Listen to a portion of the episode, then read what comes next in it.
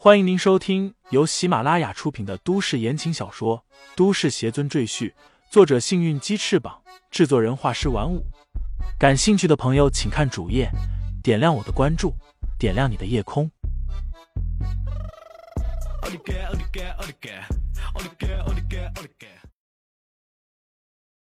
第三十三章，我欠你的下。李承前回到公寓，发现欧阳红和雪莉也在这里。雪莉一看见李承前，就怒气冲冲的撅起嘴巴，向欧阳红告状：“叔叔，你瞧瞧他，把我一个人丢下，自己不知道跑什么地方去了。万一我出事了怎么办？拿了我们那么多钱，就这么办事吗？”李大师或许有他自己的打算。再说。你不是也没事吗？欧阳红哪敢得罪李承前，只好从中调和。雪莉鼻子都快气歪了，恼怒的说道：“叔叔，是我们花钱雇了他，不是他雇了我们，你怎么可以说这种窝囊话？”啪嗒，十几沓钞票被李承前丢在桌子上，吓了雪莉一跳。钱我还给你。李承前不屑的说道：“若不是我手头拮据，你就是拿金山来请我，我都懒得理你。”李承前转身向杜景峰说道：“杜爷爷，我现在有钱了，我们可以买一处更好的房子去住，我们现在就走吧。”齐亮送给李承前的皮箱里有两百万现金，足够买一栋很不错的房子。欧阳红见李承前要走。顿时着急起来。李大师息怒啊！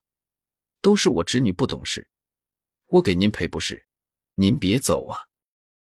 李承前压根不理他，拉着杜景峰出了公寓大门，打车就走，留下欧阳红在门口扼腕叹息。哼，这种人早就该走了。叔叔，你不用惋惜。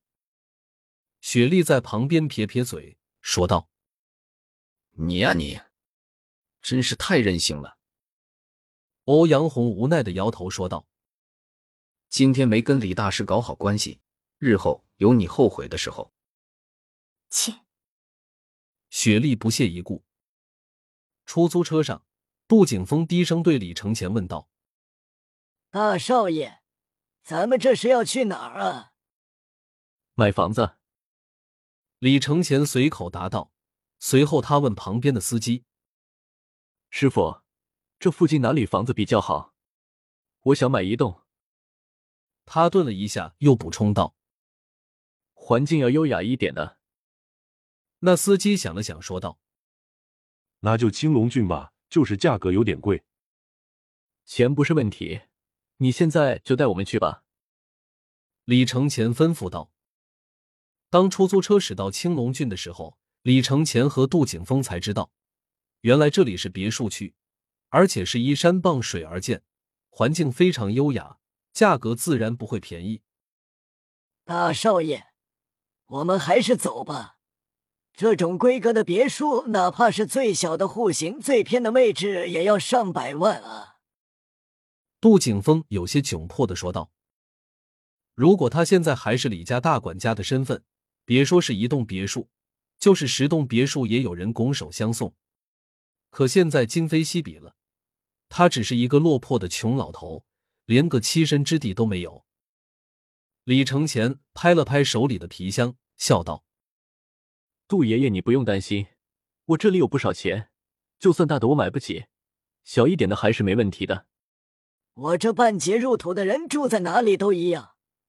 大少爷，你现在没有生活来源，这些钱对你有大用处，千万不要浪费。”杜景峰摇摇头，劝道：“杜爷爷，你不用担心我，要不了多久，钱对我来说将变成废纸。”李承前现在是凝气期一层，只要他达到筑基期，便拥有移山倒海的实力。到那时，恐怕只有原子弹才能对他造成伤害。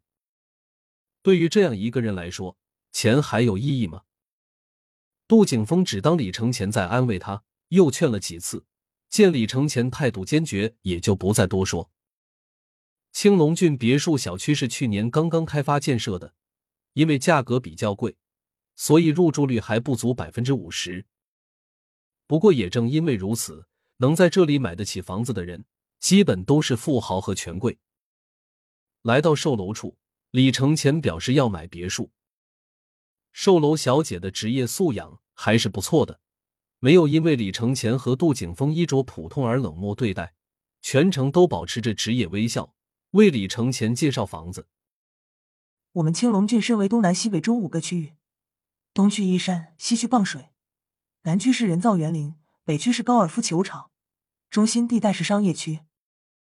售楼小姐在沙盘前为李承前讲解青龙郡的布局，她用手中的红外线小电筒在沙盘的小房子上来回移动，礼貌的问道：“请问先生对哪处别墅感兴趣？”李承前没答话，旁边的杜景峰小声问道：“请问小姐，这里最便宜的别墅是哪栋？”“哦，是这栋。”售楼小姐指着一栋。位置比较偏的小房子说道：“这是我们这里最便宜的别墅，您只需付一百八十五万就可以买下来。不过面积也是最小的。”这栋多少钱？忽然，李承前指着位于山顶最高处的一栋大别墅问道：“这栋别墅？”售楼小姐欲言又止，最后才说道：“不好意思，我们不建议您购买这栋别墅。为什么？”杜景峰好奇的问道：“因为……”售楼小姐的脸色有些古怪，半天没说出一句话来。李承前哼了一声，说道：“因为这栋房子有点古怪，是不是？”听到这里，售楼小姐的眼睛顿时就瞪大了。李承前不理会她，自顾自的继续说道：“是不是每到午夜时分，整栋房子都会颤动？”人住在里面还会感觉头晕脑胀，严重的甚至会昏迷不醒。天啊，你怎么知道的？售楼小姐失声说道：“这件事已经被他们公司内部严密封锁，就是怕消息传出去会影响青龙郡的声誉。”谁知道，这个陌生的年轻男子竟然随口就说出了他们的秘密。你不用管我为什么会知道，我现在要买这栋别墅。你们报个价吧。”李承前淡然说道。“那个，请您稍等一下。”售楼小姐上下观察李承前好几眼，然后匆匆忙忙的跑上二楼办公区。没过多久，一个留着地中海头型的中年男子带着售楼小姐从楼上跑下来。他看准李承前，快步走过来问道：“请问这位先生真的想买这栋别墅吗？”自然是真的。李承前点头说道。地中海男子一脸不解的问道：“我不明白，你明知道这栋别墅有问题，为什么还要买？”李承前挑挑眉毛说道：“这件事你就不用管了。总之，我能搞定这种房子，你就报价吧。”地中海男子迟疑片刻，最后说道。